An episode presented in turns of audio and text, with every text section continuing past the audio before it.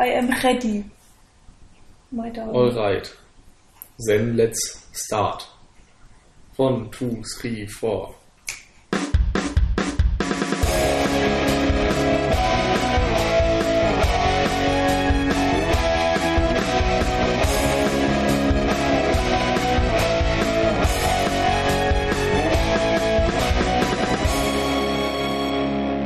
Hallo zusammen und herzlich willkommen bei Cinecouch. Ha, geschafft. Äh, ja, das war direkt die erste Finte, Cinecouch zu sagen, nicht Watchmen. Denn wir haben jetzt, wie ihr wahrscheinlich mitbekommen habt, einen neuen Namen und so weiter. Und ja, heute begrüße ich euch mal, der Nils, anstatt der Jan.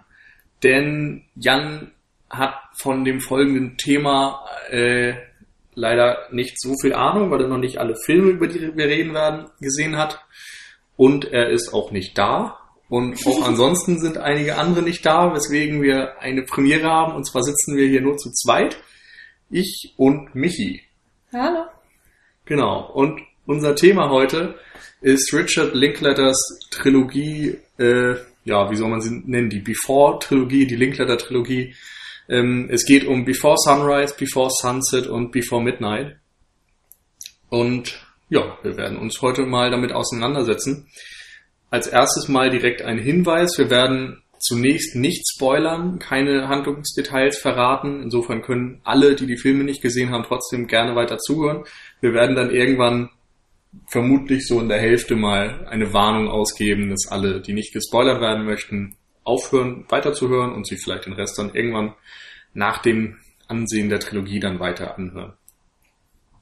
Ja, gut, dann können wir direkt anfangen. Genau. ne? Denke ich auch. Okay, also, um welche Filme geht's da? Fang doch vielleicht mal an, kurz zu erzählen. Ähm, natürlich starten wir mit dem Erstling Before Sunrise von 1995. Wie schon gesagt, äh, Richard Linklater ist der Regisseur und hatte meines Wissens auch die Idee zu diesem Film. Ähm, erstmal war es natürlich nur ein Film und äh, keine Trilogie. Äh, es war jedenfalls nicht geplant, dass noch zwei Nachfolger kommen. Und Hauptcharakter äh, sind äh, Celine, gespielt von Julie Delpy, und Jesse, gespielt von Ethan Hawke. Ja, und wenn man dann zur Story übergehen will, ähm, die beiden ähm, Charaktere kennen sich nicht und lernen sich dann auf einer Zugfahrt nach Wien kennen. Ähm, Im Film sind es wirklich auch ein Amerikaner und eine Französin, die sich treffen. Und äh, sie entscheiden sich dann ähm, zusammen auszusteigen, also ihre Fahrt nicht fortzusetzen, sondern in Wien auszusteigen und ähm, dort ein paar Stunden miteinander zu verbringen. Ja. Oh Mann. Man merkt schon. Also auf jeden Fall Jessie überredet Celine. Also Celine will Okay, eigentlich ein bisschen so. weiterfahren. Und äh, sie nimmt dann aber, glaube ich, den, den Zug am nächsten Morgen oder irgendwie sowas in der Art. Also sie verbringen dann ein bisschen Zeit in Wien, äh, lernen zusammen die Stadt kennen, weil beide dort noch nicht waren. So ich das jetzt noch in Erinnerung habe. genau. Und lernen sich vor allem ja gegenseitig kennen. Ja. Was, Und bei den beiden bleibt es dann auch wirklich. Also es gibt keine Charaktere, die noch ähm, irgendwo in der Handlung ähm, wirklich wichtig sind. Äh, klar laufen dann noch andere Menschen herum. Es ist jetzt auch kein Endzeitfilm, sondern es ist ja Wien 1959. 95. Äh, 95. 59, auch gut. Das wäre auch schön, gerade Ja. in der Besetzung. Ethan Hawke 59. Wie er da wohl aussah. Ja, ich mache gern Zahlendreher. ähm, genau. Also alles wirklich minimalistisch runtergebrochen. Vor allen Dingen interessant ähm, ist es, dass es in Echtzeit gedreht wird. Ja, nicht gedreht wurde, aber äh, Quatsch, ähm, spielt. Es genau. spielt in Echtzeit. Das heißt, die, die Zeit, die im Film vergeht, also in der Handlung, ist genau die Zeit, die man als Zuschauer diesen Film guckt. Ich hoffe, ihr habt das alles verstanden. Ansonsten googelt es. Es heißt gut, Echtzeit. Ich denke, fast jeder hat schon mal von der Fernsehserie 24 gehört, wo 24 Stunden ähm, die, die Laufzeit des, der Serie darstellen, auch 24 Handlungsstunden sind. Also eigentlich, glaube ich, Ja, ist das wusste ich zum logisch. Beispiel gar nicht. Ah, Mensch. Ich Ich dachte, das wäre irgendwie gesehen. bekannt. Egal. Ja. Also Echtzeit ist jedenfalls, können wir glaube ich voraussetzen. Genau, also was es erstmal überhaupt besonders an diesem Film? Also vom Genre her kann man sagen, es ist eine Romanze. Äh, allerdings unterscheidet sie sich eben sehr stark von typischen Romanzen, wie man sie sonst so aus Hollywood oder auch aus anderen genau. Ländern kennt. Gerade weil ähm, hier vermieden wird, so eine typische Plotstruktur aufzubauen. Es ist nicht so, dass sich da ein Pärchen kennenlernt und dann bekriegen sie sich oder es gibt hitzige Wortduelle und du weißt doch die ganze Zeit, am Ende wird es ein Pärchen, sondern ähm, ja, es, es folgt einfach zwei Menschen und die laufen durch die Stadt und ähm, dadurch ist es einfach nicht so, dass man sagen könnte, es gibt jetzt so den, den Höhepunkt oder ein, eine Einleitung und was weiß ich, diese typische Dreiaktstruktur, sondern ja, man läuft einfach diesen Charakteren hinterher und das Ganze wird getragen von den Dialogen. Und das ist eigentlich noch eine Besonderheit an diesem Film, die Dialoge, denn die stehen natürlich dann besonders im Fokus, denn wenn man in Echtzeit dreht, dann passiert natürlich nicht alle fünf Minuten irgendwas Wegweisendes, was ja. äh, filmisch so interessant wäre. Das heißt, es wird ganz viel gesprochen und eben nicht mit dem Ziel, dass äh, irgendwelche Plots vorangetrieben werden oder so. Also es gibt keine funktionalen Dialoge, wie das in anderen Filmen der Fall wäre, dass man irgendwelche Geheimnisse erfährt oder so, sondern es geht einfach nur um den Spaß an der Unterhaltung, würde ich mhm. sagen. Ja, genau. Es ist halt wirklich so, dass ähm, nicht nur Jesse und Celine sich kennenlernen, sondern wir als Zuschauer lernen ja die Charaktere genauso kennen. Wir wissen ja überhaupt nichts über die Personen und ähm, verfolgen ja einfach ähm, die beiden, wie du schon gesagt hast, auch durch Wien und ähm, ja, können uns einfach überraschen lassen, was dann da passiert, weil es könnte alles Mögliche passieren. Ähm, wir könnten sich auch überhaupt gar nicht gut verstehen und dann ähm, streiten sie sich die ganze Zeit und äh, Celine äh, beschuldigt dann Jessie, dass er sie aus dem Zug geholt hat und sie ist dann auf einmal total sauer und, und bereut alles und äh, andererseits äh, könnten die auch zusammen heiraten äh, aus irgendeiner spontanen Eingebung. Also es kann wirklich alles passieren und das ist halt ähm, das Schöne an dem Film. Es ist vor allem einfach nicht langweilig. Also es wird wirklich fast die ganze Zeit geredet, aber es ist nicht langweilig, sondern ähm, es macht Spaß und, und man merkt eigentlich auch gar nicht, wie die Zeit vergeht, wenn man diesen Film guckt. Finde ich jedenfalls. Liegt ähm, teilweise auch so ein bisschen an den Bildern. Die sind ein bisschen verträumt, ähm, so relativ schnell dunkel dann noch, glaube ich. Hm. Ähm, also der Film heißt nicht umsonst Before Sunrise, weil es ist halt die Zeit, ähm, die der Film spielt, ist halt in der Nacht dann. Ja, genau. Eigentlich. Das ist die Zeit vor Sonnenaufgang, ja. weil bei Sonnenaufgang der Zug von äh, Jesse. Nee. Oder Celine? Ich glaube von Celine geht. Egal, irgendein Zug fährt weg, insofern haben müssen sie sich trennen. dahin Zeit. Genau. Es ist halt so ein bisschen äh, Deadline-mäßig. Ähm, ist aber überhaupt nicht schlimm, merkt man mhm. eigentlich gar nicht.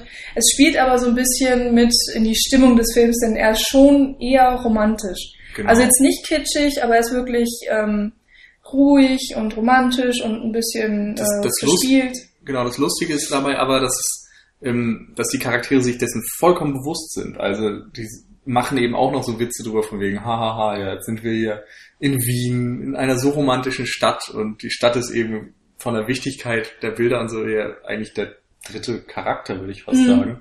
Und ähm, ja, es, die malen sich dann so ein bisschen aus, so was würden jetzt bei anderen Pärchen passieren oder oh, ist das kitschig, was wir hier machen und eigentlich müssten wir jetzt noch dies oder das tun, weil das wäre das, was Pärchen tun. Und ähm, dadurch wird das alles so ein bisschen karikiert und macht irgendwie dann doch deutlich mehr Spaß als typische Komödien oder Romanzen, weil ja, man sich irgendwie, ich weiß gar nicht, wie ich das ausdrücken soll, man, man kommt sich eben in, so vor, als wäre es realistisch, weil diese Charaktere auch das popkulturelle Wissen haben, was wir als Zuschauer haben.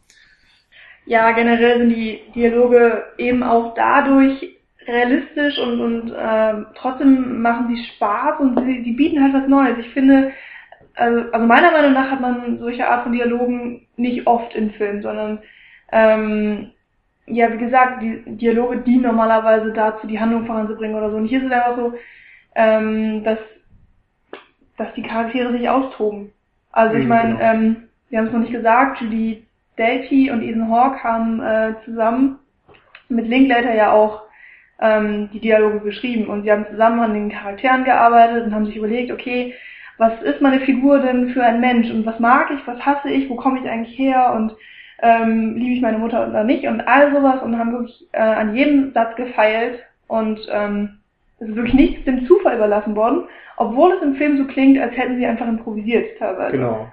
Also es ist wirklich frisch und ähm, interessant die ganze Zeit. Es werden Themen ähm, angesprochen, über die ich mir vorher noch nie wirklich Gedanken gemacht hatte und was ich dann noch wirklich ähm, als Denkanstoß teilweise auch genommen habe. Das war alles sehr cool gemacht und wirkt trotzdem nicht einstudiert. Also genau. Bei den Charakteren ist es ja auch so, wenn wir jetzt sagen, Julie Delpy und äh, Ethan Hawke haben mitgeschrieben, die Figuren basieren ja dann auch zum Teil auf denen. Also man sagt ja bei jedem Schauspieler eigentlich, dass er immer einen Teil von sich selbst in eine Rolle einbringt, damit es in der Realität verwurzelt ist. Aber hier ist es relativ offensichtlich. So, wir ja. haben Amerikaner und eine Französin, die sich treffen. Und das ist natürlich dann direkt von denen übernommen und sie haben diese Charaktere so geformt, dass sie sich möglichst gut in die Rollen reinversetzen können. Ja, und das ist äh, einfach extrem gut gelungen. Ja, auch wenn ich zum Beispiel in, ähm, in einem Interview mit Julie Delpy gelesen habe, ähm, dass Celine sehr anders ist als sie selber und dass äh, sie über ihren Schatten springen musste bei einigen Stellen, aber ähm, dass es etwas für sie selbst ähm, als Mensch gebracht hat und dann andere Seiten in sich entdeckt hat. Ich meine, das ist wahrscheinlich bei den meisten Schauspielern so, aber ich finde, hier ist alles ähm, nochmal eine Spur persönlicher, weil die beiden eben so viel mitgearbeitet haben mhm. und ähm, das können wir ja, glaube ich, schon sagen. Das ist halt nicht nur im ersten Teil so, sondern dann auch im zweiten und dritten Teil. Dass sie immer in die Arbeit mit eingebunden waren und ähm, im offenen Dialog mit Linklater standen. Ähm, genau, und dass dadurch auch so eine unglaubliche Entwicklung der Charaktere durchgemacht wird. Also genau. Es ist ja so, dass die Filme 1995, 2004 und 2013 herausgekommen sind, also jeweils mit neun Jahren Unterschied.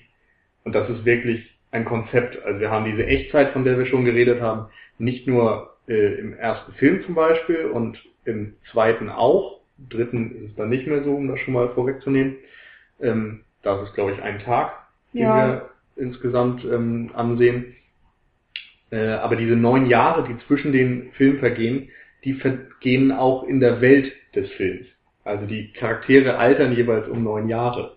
Und das ist eben auch sehr cool gemacht einfach weil es auch einfach logisch ist. Ich meine, du siehst den zweiten Teil und denkst, oh, Ethan Hawke, oh Gott, er ist auch wenn man ein Jahrzehnt älter und ähm, das, das spürt man an so vielen Sachen. Natürlich sieht er älter aus, aber die tragen auch komplett andere Sachen. Ich meine, man kriegt ja als 20-Jähriger nicht so das gleiche, was man als 30-Jähriger kriegt. Man ist irgendwie ähm, auch eine andere Person dann geworden. Und, genau. Ähm, und, und genau diese Stimmung oder diese Veränderung der Figuren sorgt ja auch dafür, dass die Filme sich ein bisschen anders anfühlen. Ja. Also ich glaube, wir nehmen nicht zu viel vorweg, wenn wir sagen, das Rezept grundsätzlich bleibt das gleiche. Also es sind immer sehr viele Dialoge. Wir haben eine Stadt oder eine Umgebung, die stellvertretend für den Film steht.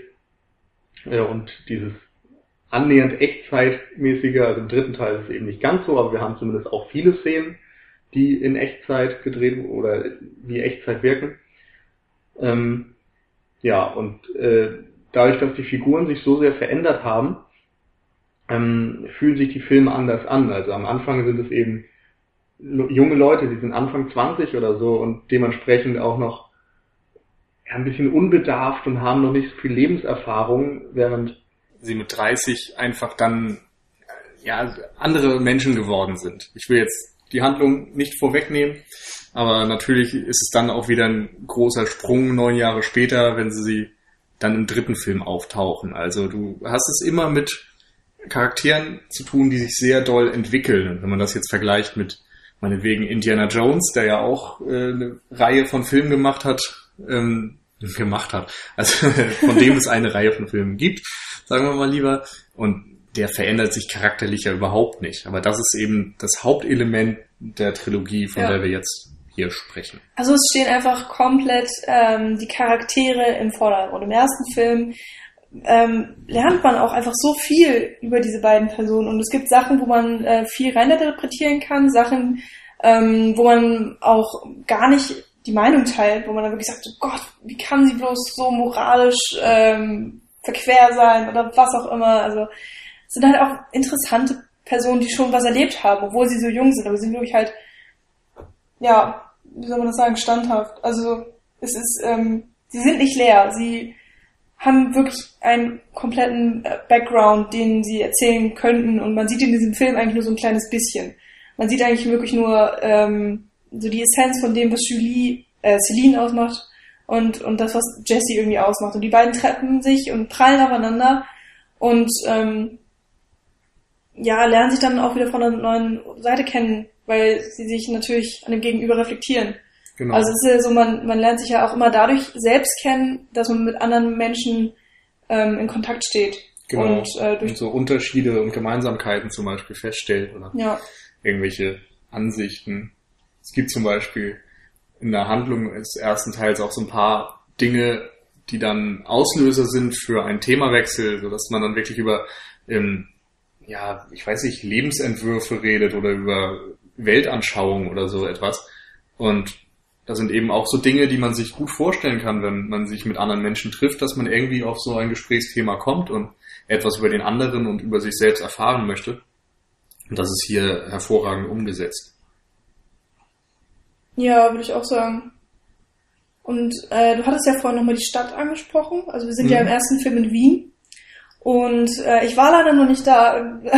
Anhand des Films finde ich die Stadt sehr schön. es, es wird nicht viel gezeigt. Ähm, so ein bisschen so Touri-mäßig. Es wird ein riesiges Kirchturm-Dings oder Dom oder so gezeigt. Ich denke mal, äh, dass wenn man in, in äh, Wien war, den auch wiedererkennt und so. Aber ansonsten ist man in kleinen Gassen, in einem kleinen Café, ähm, wo sie dann was trinken und dann irgendwann sind sie ähm, an einem, Fluss oder sowas in der Art und da kommt dann äh, ein Mann vorbei und, ähm, und schreibt äh, Celine ein Gedicht. Das war dann auch total verquer. Aber richtig süß gemacht. Also es sind wirklich die kleinen Momente, die auch diesen Film ausmachen, die total niedlich sind und nicht gekünstelt wirken, weil man auch das Gefühl hat, okay, wenn ich jetzt nach Wien gehe, dann könnte mir das vielleicht auch passieren, dann kommt da vielleicht auch so ein, weiß ich nicht, äh, eine Wahrsagerin und, und liest mir äh, die Zukunft und äh, ich kann in genau dem Café sitzen, wo die auch gesessen haben oder was auch immer. Und irgendwie ähm, versetzt es einen in Träumereien, dass man vielleicht ähm, genauso interessante Menschen treffen kann, wenn man dann mal sich auf äh, die Fahrt begibt oder so. Also der ganze Film hat für mich so eine romantische Ader und so ein bisschen verklärt auch.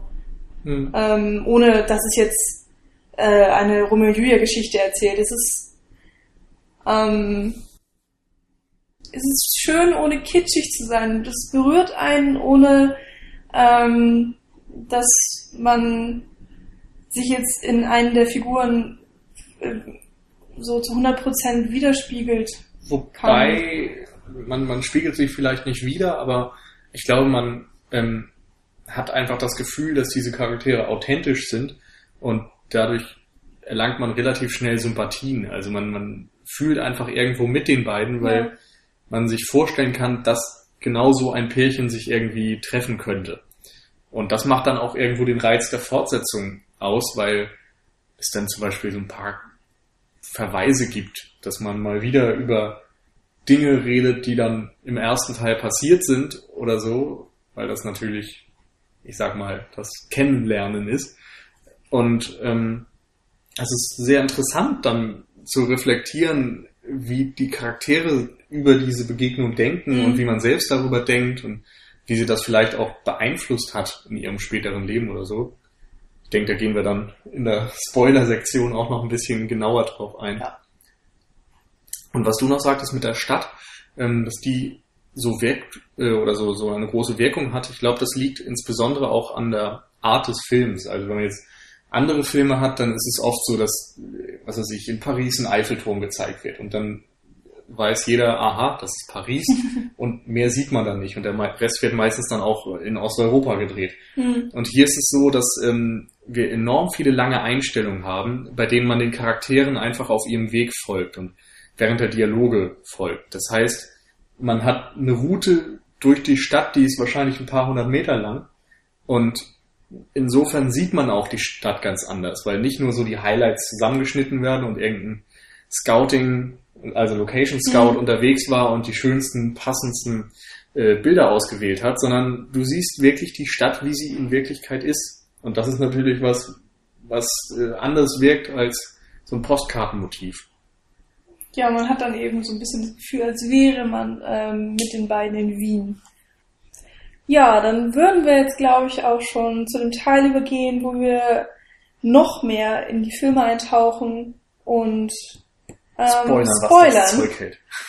äh, weil wir uns einfach dafür entschieden haben, dass wir wirklich über die ganze Trilogie sprechen wollen und zwar auch dann analytisch und übergreifend und einfach detailreich. Deswegen alle Leute, die sich jetzt noch ähm, ohne Vorwissen die ganze Trilogie oder auch nur einen der Filme angucken wollen, hören jetzt bitte weg und alle anderen, die es vielleicht schon kennen oder denen es egal ist, ähm, hören uns jetzt noch zu. Genau, als kleiner Abschluss vielleicht noch so eine Art Vorbewertung. Also mir hat persönlich die Trilogie extrem gut gefallen und ganz besonders gut ist auch einfach, dass diese Filme zusammen so viel mehr sind als äh, jeder einzelne Teil. Also alleine sind sie gut, zusammen sind sie unglaublich gut.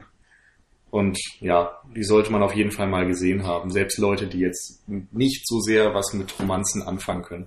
Es ist auch wirklich eine Trilogie, ähm, wo man sagen muss, okay, man kann den ersten alleine sehen, das ist nicht unbedingt schlimm, aber man sollte auf keinen Fall den zweiten alleine gucken, ohne den ersten gesehen zu haben und man sollte auf jeden Fall überhaupt gar nicht den dritten gucken, ohne den ersten und zweiten gesehen zu haben. Also das wäre Todsünde, weil man würde den Film ganz anders verstehen und könnte das irgendwie, weiß ich nicht, also ich glaube, er wäre einfach viel schlechter.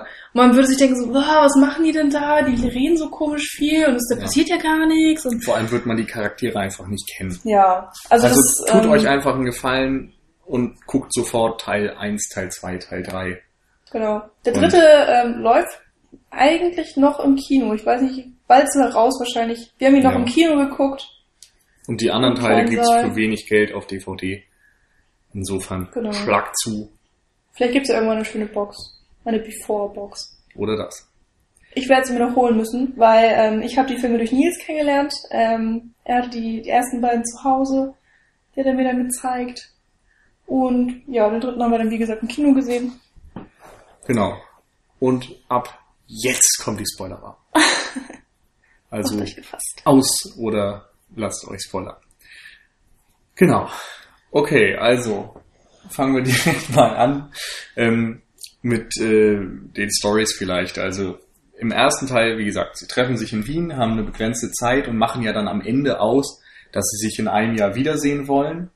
Und natürlich Genau. geht das voll in die Hose. sozusagen genau ein Jahr später an derselben Uhrzeit an demselben Bahnhof, wo sie vorher ausgestiegen sind. Was übrigens dann auch nochmal ähm, ein, ein Aspekt ist, warum das der romantischste von allen Filmen ist.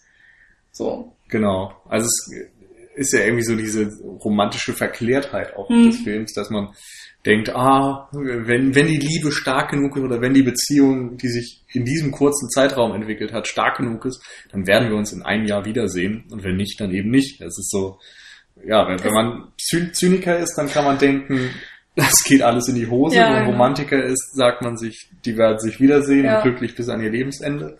Und irgendwie kann sich jeder das so hindrehen, wie er es dann gerne hätte.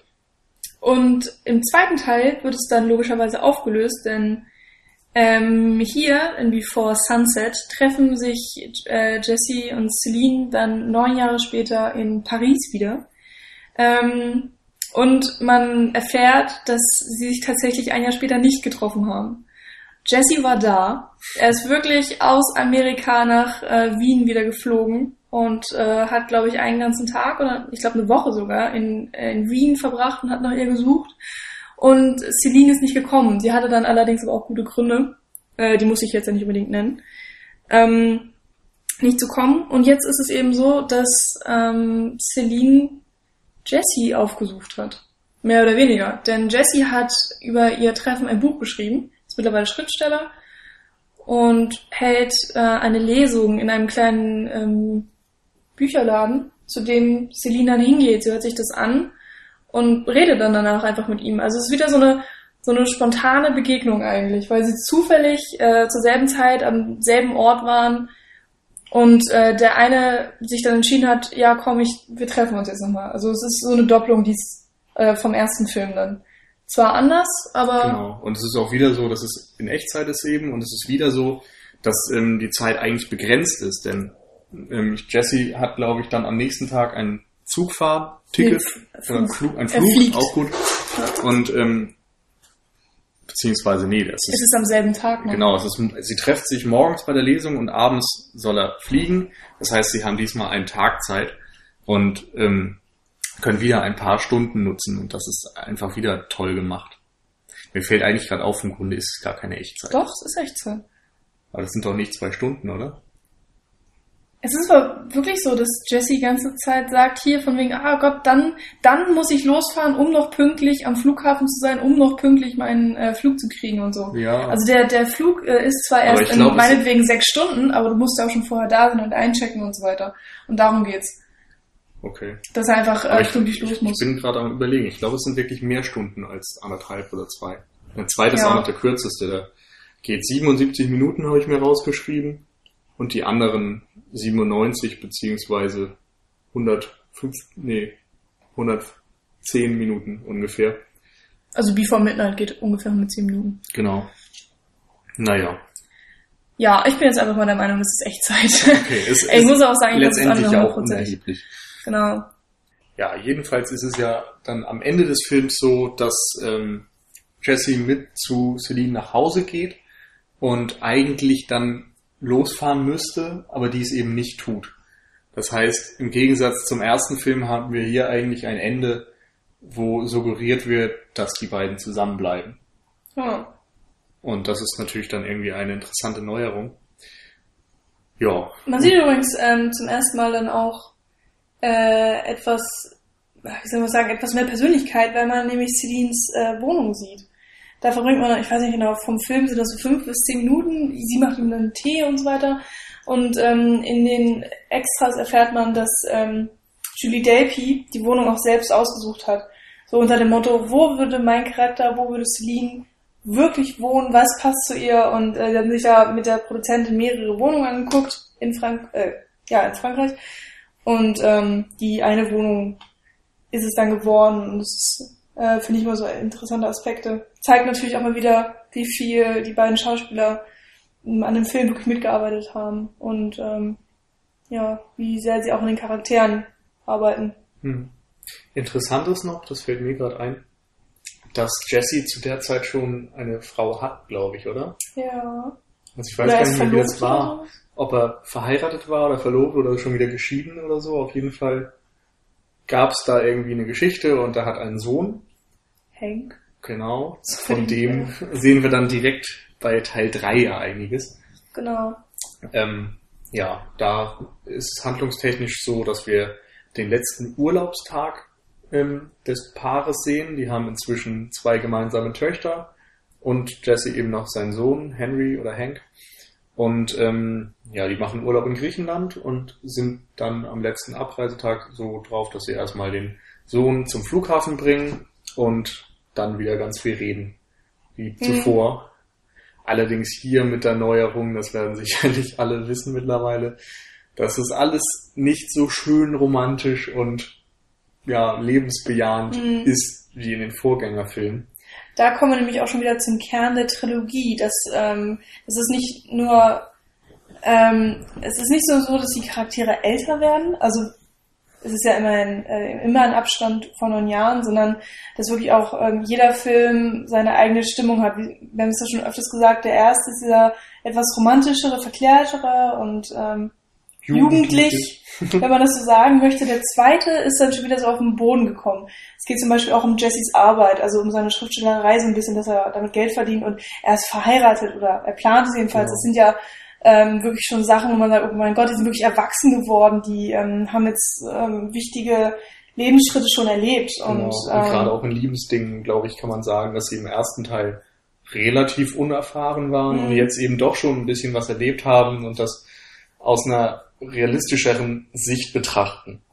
Gleichzeitig spielt der zweite Teil eben in Paris, in, in der Stadt der Liebe, wo natürlich dann wieder Ja. alles möglich ist, alles kann passieren. Und Und, vor allem treffen sie sich als Pärchen wieder oder so. Also es, im ersten ist es so dieses Kennenlernen und im zweiten sieht man sich zum ersten Mal nach neun Jahren und Ja. merkt, dass die Gefühle irgendwie wieder hochkommen. Ja, das diese Insofern ist es Vertrautheit natürlich ist einfach trotzdem da zwischen Personen. Noch eine gewisse Romantik und eine Genau. gewisse, also die Chemie ist da und es sprühen die Funken. Ja, es ist auch immer noch ein, ein ähm, schöner Film und er wird natürlich wieder von den Dialogen getragen und ähm, Genau. handelt so ein bisschen davon, was die beiden eben innerhalb dieser neun Jahre erlebt haben, weil- was sie verändert hat so ein bisschen und natürlich auch, ähm, warum Celine denn nicht da war in Wien und das hat Jessie natürlich dann so ein bisschen gekränkt. Also es wird nicht, äh, auf den ersten Teil angespielt so ein bisschen und ähm,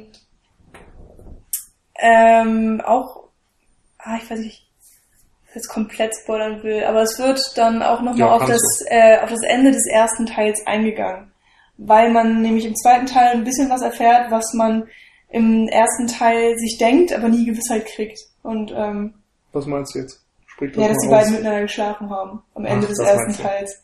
Das weiß man nämlich überhaupt nicht, wenn man den ersten Ja. Film guckt. Und das ist dann halt äh, ganz interessant, wenn man dann weiß im Nachhinein, okay, sie sind wirklich so vertraut miteinander geworden in einer Nacht, dass sie wirklich dann auch miteinander geschlafen haben und Wobei, dass da auch wieder diese ironischen Dialoge darüber gibt, weil ich glaube, einer von beiden kann sich gar nicht dran erinnern oder gibt zumindest vor, sich nicht dran erinnert zu können. Ich glaube, es war Celine. ja, ich glaube, Celine leugnet das so ein bisschen. Das war relativ witzig. ja, Naja, unabhängig vom zweiten Teil jedenfalls ist es dann im dritten so, dass die beiden eben verheiratet sind und eine, nee, nee, nee, sie sind nicht verheiratet. Stimmt, nicht verheiratet, aber dass sie beide eine langjährige Beziehung hinter sich haben, gemeinsam Eltern sind, Das sind übrigens äh, in- Zwillinge, also genau, Ja, und dass sie eben Mädchen. im Sommerurlaub zusammen sind. mhm. Und aufgrund dieses gemeinsamen Lebens hat sich natürlich deren Sicht und vor allem der Umgang miteinander nochmal extrem verändert, weil sie hier einfach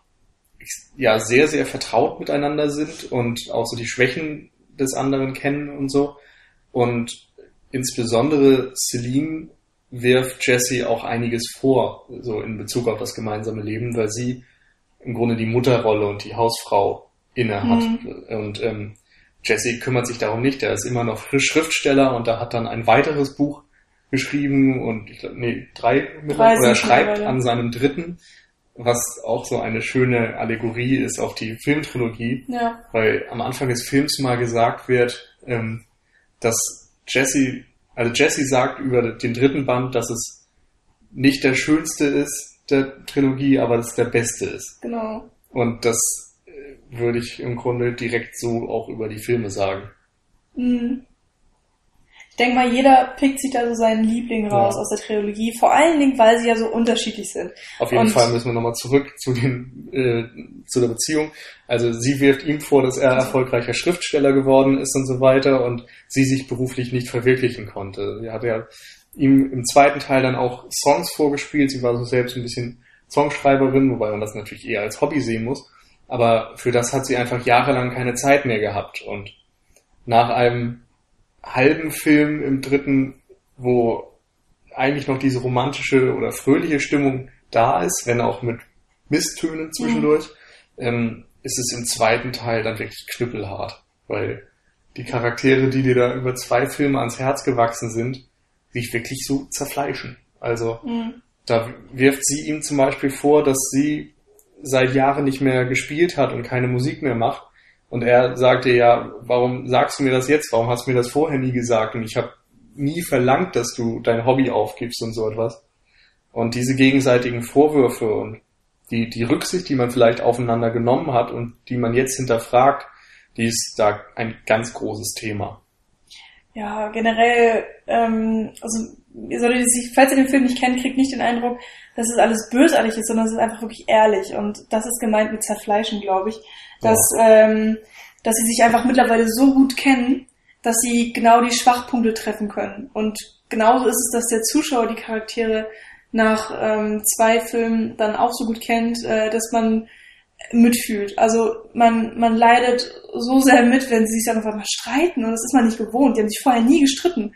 Vor allem Und- muss man auch sagen, es ist nicht einfach ein Streit, sondern die hinterfragen ihre Beziehung. Ja, also es ist eigentlich ein Ding der Unmöglichkeit, aber im dritten Film hat man konsequent Angst, dass sie sich dann doch irgendwie trennen und dass es kein Jesse und Celine mehr nach dem Film geben wird. Und es ist wirklich ein endgültiges Ende. Es ist nicht ein Ende von wegen, ach, wir sind in neun Jahren in Berlin wieder, sondern es ist dann wirklich so, ähm, ich nehme meine zwei Kinder, ziehe nach Paris zu meiner Mutter und äh, Jesse geht nach äh, Amerika und lebt mit Hank zusammen oder so. Also das ist, ist jetzt natürlich nicht das Filmende, sondern das, was man Nein, genau. sich an Horrorvisionen ja. während des Films so ausmalt. Also die schlimmste Möglichkeit, die so passieren kann ungefähr. Und äh, sie wird einem vor Augen gehalten und man will es eigentlich nicht. Also ich, ich wollte es nicht. Ich wollte nicht, dass es böse ausgeht und ähm, ich hatte dann auch wirklich Angst. So, also inwiefern ja. man auch Angst haben kann, ist ja kein Horrorfilm, aber und das ähm, unterstreicht eben auch wieder den Realismus dieser Filme. Ja, du wirst einfach komplett mitgenommen. Also ähm, das ist einfach ein Leben, was dir da gezeigt wird. Das ist nicht so diese kitschige Romanze, wo am Ende immer alles gut wird, sondern es kann verdammt noch mal ins Auge gehen. Ja. Und sie reden im Film auch nicht nur über ihre eigene Beziehung, sondern in Beziehungen in generell ähm, in der heutigen Zeit, in der heutigen Gesellschaft. Sie sitzen dann zum Beispiel auch ähm, in, ähm, in einem Haus, wo sie wohnen, mit Freunden am Tisch. Und ähm, da sind verschiedene Generationen einfach da. Es gibt einen ähm, äh, Mann, der ist boah, gefühlt 70, genau, älter. Oder und noch älter ist halt ähm, Witwer und neben ihm sitzt seine beste Freundin und man hat das Gefühl, hm, okay, die, vielleicht sind die jetzt schon wieder zusammen, weil sie ist genauso Witwe. Und ähm, dann gibt es Freunde von Jessie und äh, Celine, die fast genauso alt sind wie sie. Und dann gibt es nochmal so ein Pärchen um die 20 rum.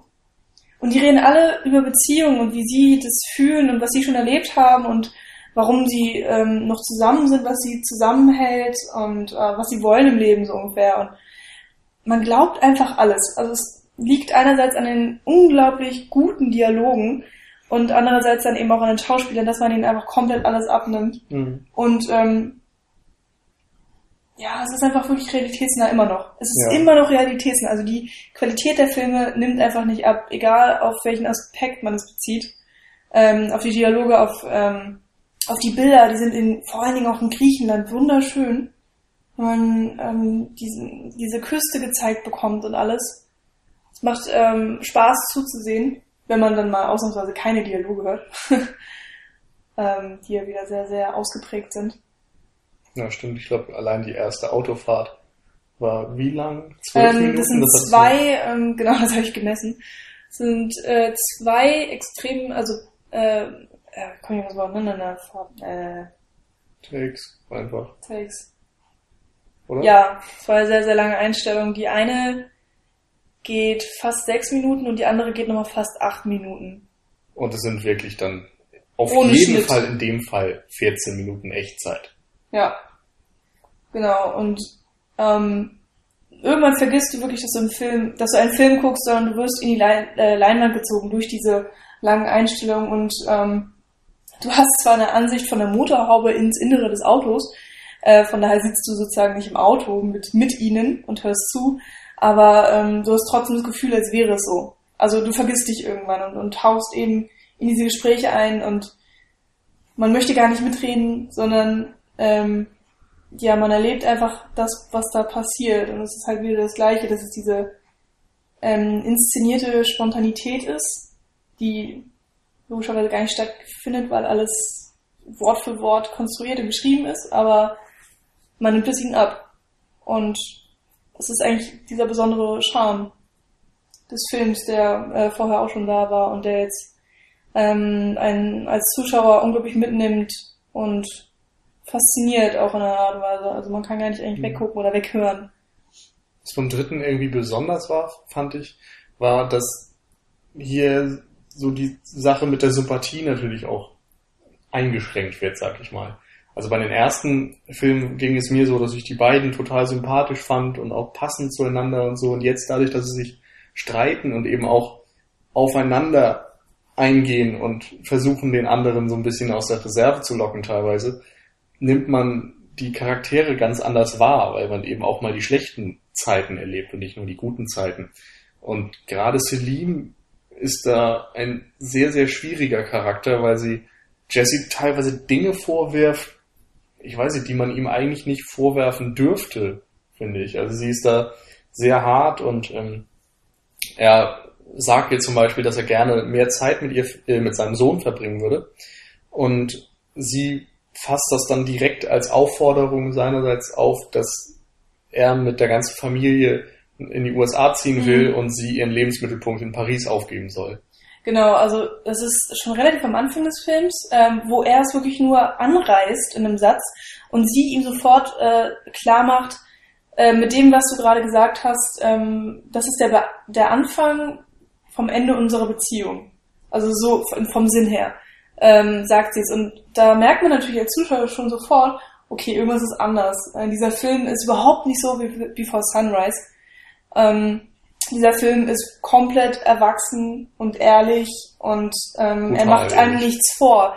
Es ist wirklich das komplette Gegenteil einer Hollywood-Traumromanze, in der der gute Kerl das schöne Mädchen kriegt, sondern es ist einfach so, wie man es sich vielleicht bei seinen Eltern vorstellt, ähm, bei seinen geschiedenen Eltern muss man dazu sagen. Dieser Punkt einfach, wenn es ums Ganze geht, wenn man ja auf sein Leben zurückblickt und sagt, okay, was haben wir denn überhaupt für eine Beziehung? Sind wir noch glücklich miteinander? Lieben wir uns noch?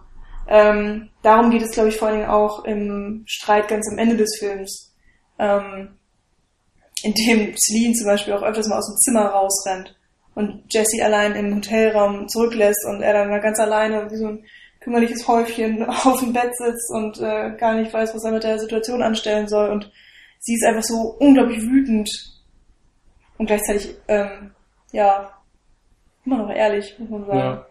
Und man kann sie auch teilweise nachvollziehen. Also es ist ja nicht so, dass sie keine Gründe hätte, denn irgendwo ist es natürlich, zumindest wird das als Zuschauer so erzählt, so, dass sie auf vieles verzichtet hat in ihrem Leben und er im Grunde fast immer das machen konnte, was er möchte. Mal abgesehen eben von der Sache mit seinem Sohn, dass der bei seiner, ja, bei, bei dessen Mutter, Mutter ja. wohnt und dass äh, Jesse ihn deshalb selten sehen kann. Und das ist das Einzige, was, ja, worauf er im Grunde verzichten muss, während Celine auf sehr viel in ihrem Leben verzichtet hat durch die Geburt der Töchter, um die sie sich gekümmert hat und so weiter. Und ja, man hat das Gefühl, dass Jesse, der ist natürlich auch so ein typischer Schriftsteller, der macht sich nicht so viel Gedanken, lebt einfach so in den Tag hinein, habe mhm. ich das Gefühl. Und dass der das so als selbstverständlich nimmt und für sie ist es ein verdammt schwerer Schritt irgendwie gewesen ihre ganzen Sachen aufzugeben, mhm. vor allem weil wir ja schon in der äh, in Before Sunrise festgestellt haben, dass sie so eine sehr emanzipierte Frau ist, die ihren eigenen Willen hat, ihren eigenen mhm. Weg gehen will, die berufliche Perspektive für sich sieht und so weiter. Und für die ist es, glaube ich, ganz, ganz schwierig, gebunden zu sein. Da ist, glaube ich, auch nochmal ein wichtiger Punkt, ähm, die, die Zwillingsmädchen, die wir jetzt noch nicht wirklich viel beleuchtet haben. Ähm, ich weiß es ehrlich gesagt nicht mehr genau, aber ich glaube, ähm, sie ist sozusagen schwanger geworden in der Zeit ähm, am Ende von Before Sunset. Also wenn sie dann in Paris sind und ähm, Jesse verpasst seinen Flug, bleibt in Paris, äh, ist glaube ich ein paar Wochen dann bei ihr in der Wohnung und sie haben sozusagen ähm, ja eine schöne Zeit. la la la la. genau. Und ich glaube, dass sie da schwanger geworden ist. Und das war auch äh, ungewollt. Also je, so kam es mir jedenfalls vor, als, äh, als hätten sie sich nicht aktiv dafür entschieden, sondern als wäre es einer passiert, aus jugendlicher Dummheit oder was auch immer, oder aus Verliebtheit. Ja, jugendlich ähm, macht in dem ja. Zusammenhang nicht ganz viel ja, Sinn. Und das ist natürlich ähm, eine 180-Grad-Wendung dann, wenn man auf einmal Mutter ist und dann noch von Zwillingen, die, die nicht geplant sind. Und ähm, darum geht's dann eben auch, dass sie ähm, ja, sich nonstop um die beiden gekümmert hat und, und Jesse mit seinem eigenen Leben erstmal klarkommen musste, weil er sich von seiner Frau geschieden hat und es gab noch Streit ähm, natürlich und Sorgerechtsstreit gab es dann auch noch ohne Ende, den äh, Jesse dann verloren hat. Und all solche Sachen, ähm, die dann eben in Before Midnight thematisiert werden und wieder aufkommen und äh, einfach unglaublich realistisch auch dargestellt werden. Also es ist jetzt nicht so, dass dass Celine ähm, dumm argumentiert oder, oder so, dass man es nicht nachvollziehen könnte. Das ist wirklich so, man spürt ihren Schmerz und ähm, alles, was sie aufgegeben hat und, und Ja. leidet mit ihr mit und äh, denkt sich, oh Gott, diese arme Frau teilweise. Auf der anderen Seite denkt man auch, ja, Jesse hat eigentlich gar nicht so viel falsch gemacht und warum ist sie denn so sauer auf ihn und er macht doch Ja. alles für sie und er Also liebt das sie. Einzige, was man ihr wirklich vorwerfen kann, finde ich, ist, dass sie alles, was äh, sie unzufrieden macht, dass sie das alles irgendwie Jesse anhängt in Ja. dem Film. Und das ist natürlich was, was irgendwie schwierig ist, denn du kannst niemandem ja den Vorwurf machen, dass er an deiner gesamten Situation verantwortlich ist. Du hast ja auch immer irgendwo einen eigenen Teil zu tragen.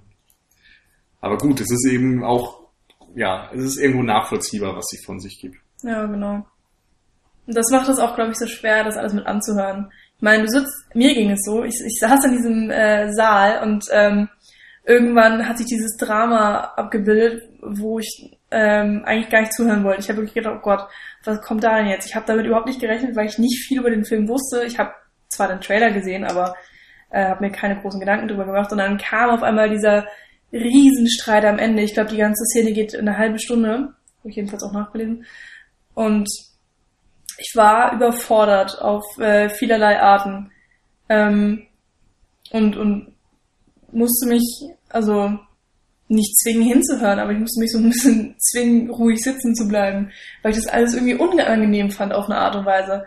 Also, Man ist ja auch bei sehr intimen Momenten dabei. Ja. Es ist eben nicht so, dass da zwei Leute auf der Straße entlang gehen und sich nett unterhalten, sondern da sitzt ein Paar, das sich seit Jahren kennt, zusammen im Hotelzimmer und hinterfragt die Beziehung und am Ende trennt es sich möglicherweise.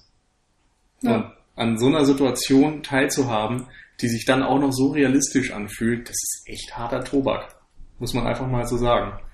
Und irgendwie ist da auch so eine Entwicklung drin, wenn man die Filme ansieht. Also der erste als der Startpunkt, der irgendwo romantisch ist und so weiter, das haben wir alle schon mehrfach erwähnt.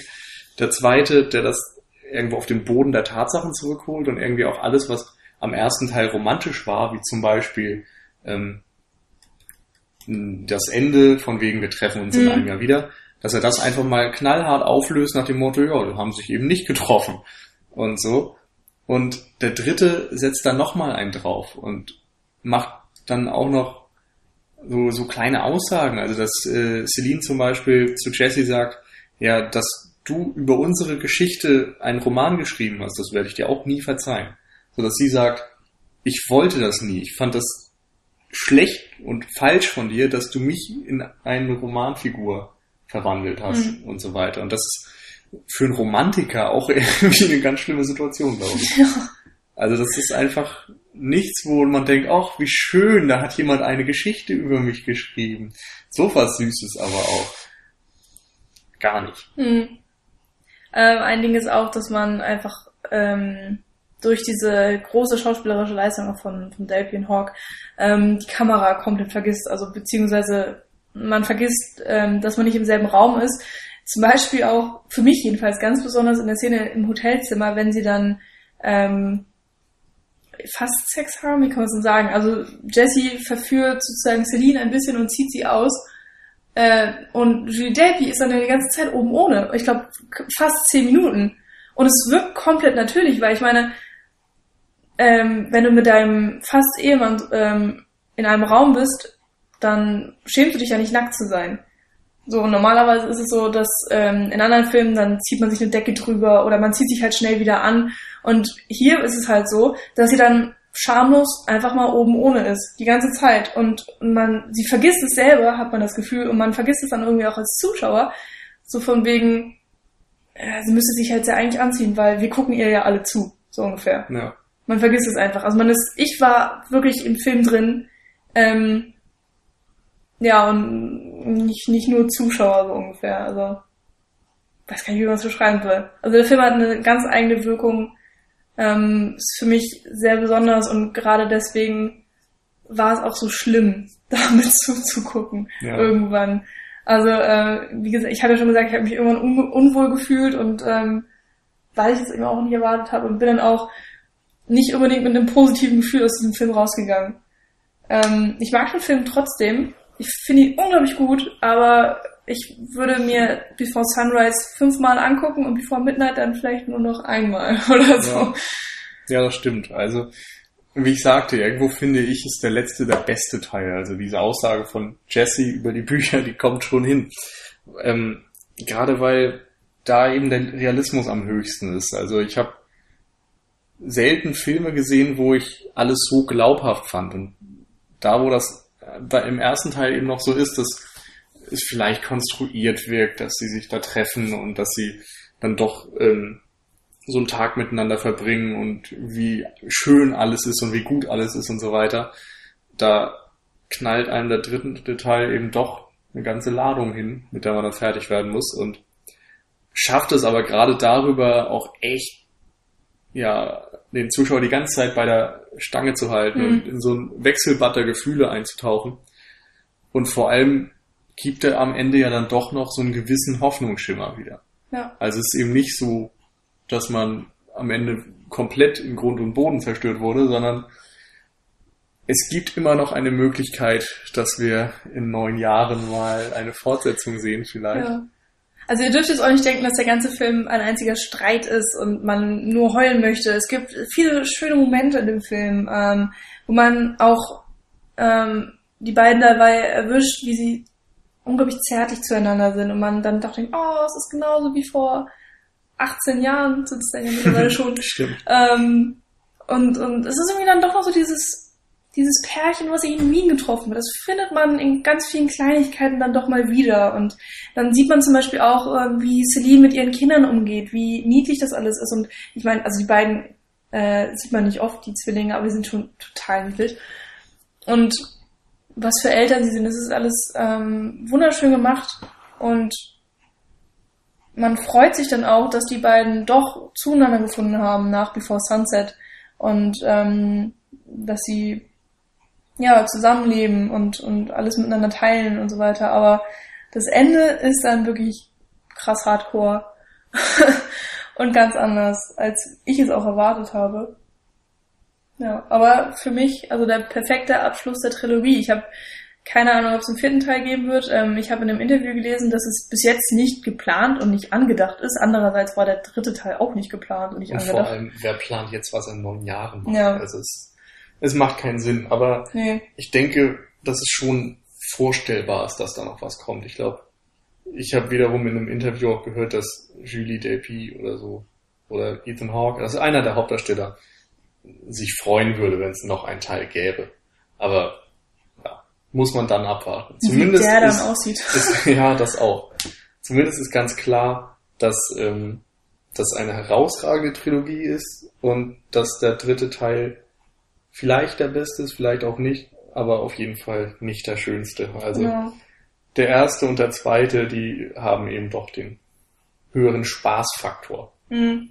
Wobei ich zum Beispiel den ähm, zweiten am schlechtesten fand. Ich habe mir meine IMDb-Bewertung nochmal angeguckt und habe den aus irgendeinem Grund wirklich äh, zwei Punkte niedriger bewertet. Ich weiß im Nachhinein jetzt nicht mehr genau warum. Muss ich mir den Film nochmal angucken. Vor allem jetzt in der Trilogie. Das äh, fände ich mir auch nochmal spannend, jetzt alle drei Filme sozusagen kurz ineinander zu gucken. Wie Vielleicht machen wir das nochmal. Äh, 868. Okay. Bei mir ist es 889. ja, ähm, könnt ihr natürlich darüber streiten, ob wir da recht haben oder nicht. Wir freuen uns natürlich auch mal über äh, Kommentare und so weiter, falls ihr da irgendwas Anregendes für uns habt oder uns widersprechen und zustimmen wollt. Ähm, ich finde die Trilogie auch äh, mit nichts zu vergleichen. Also ich hoffe, dass sowas nie wieder kommt, damit es eigenständig bleibt und ähm, so einzigartig wie es jetzt fast, dass es wieder was gibt, weil das eben so gut war. Ja. Nun ja, wird man abwarten müssen. Auf jeden Fall hoffen wir, es hat euch gefallen und ja. damit würden wir uns dann auch verabschieden. Wenn ihr wollt, könnt ihr äh, zu Before Midnight noch meine Review lesen, die ich mal irgendwann geschrieben habe. Genau. Die Jedenfalls noch auf unserer Seite cinecouch.net. Surft mal vorbei.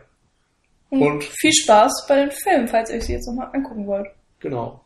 Tschüss.